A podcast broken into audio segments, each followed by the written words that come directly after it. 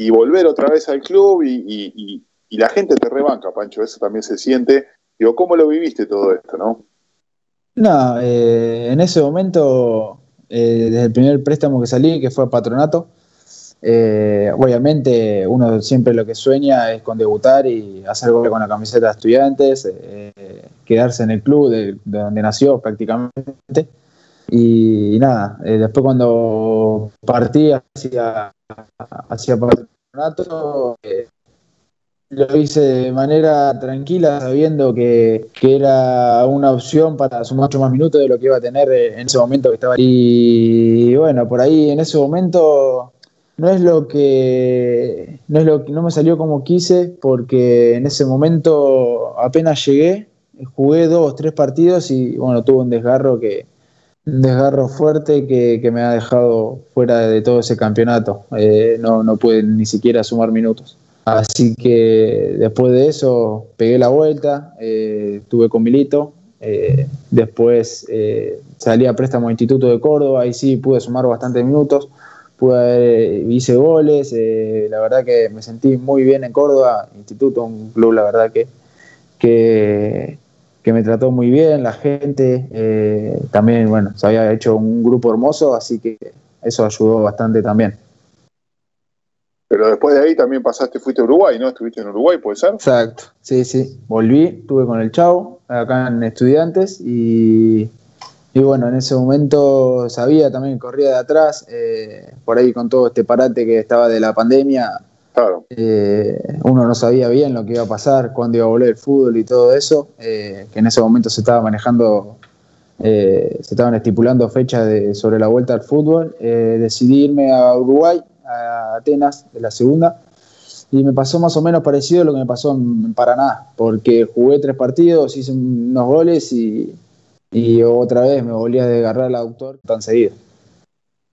Y Pancho, digo, te toca volver y, y en ese momento, digo, bueno, entras eh, con Banfield, se da una situación casi hasta, no sé, digo, hasta los hinchas lo vivían como, como algo no digo que cómico, pero de esa alegría que te genera, si la primera que toca patea la clava en el ángulo. Eh, es increíble, pero al mismo tiempo para, vos no, pero digo también, ¿qué sentiste ahí cuando la pelota iba entrando? Decís, nada, no puede ser.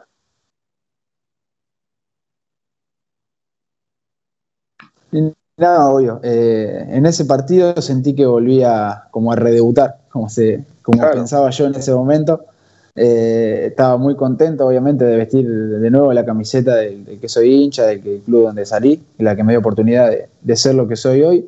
Y nada, cuando hice ese gol, obviamente es una, alegría muy grande porque uno se esfuerza todos los días, eh, se quiere ganar la, oportunidad en los entrenamientos, o en, el puñado de minutos que te toca entrar, como el otro día en Rosario, o, directamente yendo de titular, uno siempre quiere, quiere demostrar y estar a la altura. Eh, estaba pensando eh, que me cuente, porque este categoría 97, estábamos hablando hoy este, más temprano con, estaba Nati por ahí también, que después te va, te va a comentar alguna pregunta. Eh, este, y un pibe, o sea, pibe joven que en... o sea, ¿cómo, proyecta Pancho a futuro? ¿Qué es lo que, lo que tendría ganas de que pase? No, por ahí redes sociales solamente tengo Instagram. Después Twitter y esas cosas no, no, no tengo. Este, por ahí trato de vivir el, ahora en el día a día. Eh, aprendí a disfrutar de, lo que es estar ahí en el, en el club donde uno nació, donde está cómodo, donde se siente como en casa. Porque me ha pasado de estar en patronato y extrañar el club y extrañar horrores y, y prácticamente querer volver. Así que desde ese aspecto creo que he madurado y a, disfrutar muchas cosas más, no solo del club, de la infraestructura, sino también de, obviamente, de mis compañeros, que son excelentes personas. Y por ahí en lo deportivo, eh, nada, como te dije también lo mismo, trato de aprender día a día del cuerpo técnico y, no, no, la verdad que no proyecto futuro, sino cada fin de semana en, en los partidos donde, donde sé que puedo demostrar. Está bueno eso. ¿Qué te parece? A matarse, porque no queda otra. Eh, semana a semana tiene ahí para competir también con gente que, se mata toda la semana por ocupar ese lugar de, la cancha, que, que, debe, ser una lucha tremendamente positiva porque te debe acompañar en el crecimiento tremendamente. Competir cauterucho ya con cuántos años de, de, trayectoria, habiendo transitado. ¿eh? Sí, sí, obvio, un montón. Leandro Díaz, Fede González tener que ponerse, digo, en esa competencia, en esa exigencia, pero bueno, a mí, a mí dame a Paulaza, Dipicio, papá, ¿sabes qué? ¿Eh? Me vuelvo loco, ¿eh? son los dos delanteros que no querés marcar nunca en la vida, ¿te imaginas? No, sin nada en contra, de, en contra, por supuesto, digo, este es el cariño expresado, obviamente, a, los pibes que, están formados en, nuestro club y que se sienten identificados con, los colores de estudiante y, que siempre van a otorgar adentro de la cancha un plus de pinchedad. Eh, y eso se nota, se va.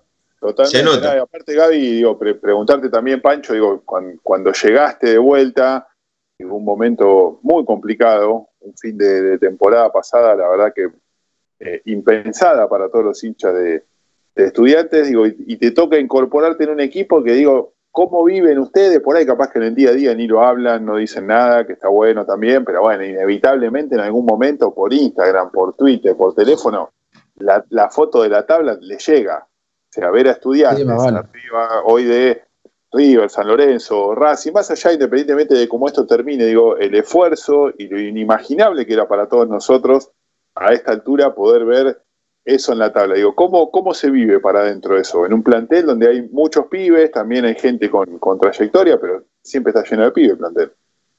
Nada, se vive con, bastante tranquilidad.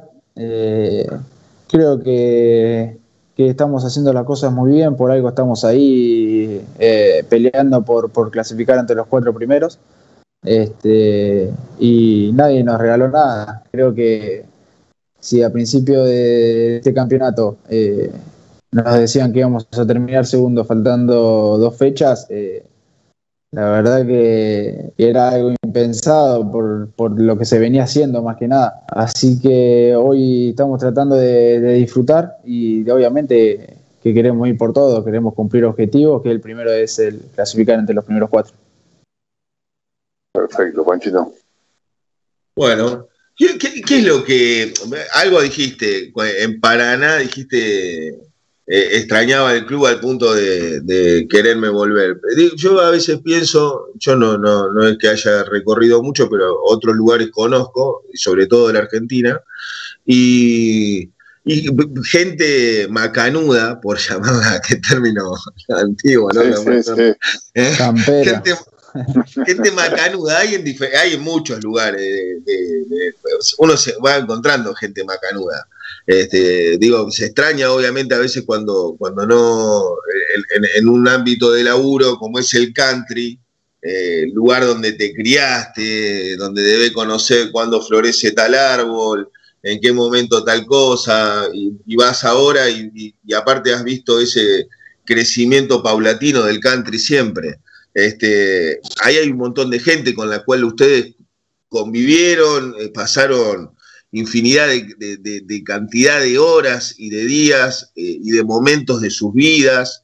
Este, ¿Qué es lo que, lo, que, lo que más decía, puta, esto es lo que me está faltando ahora que, allá en el pinche, allá en mi casa estaba y, que me hacía bien?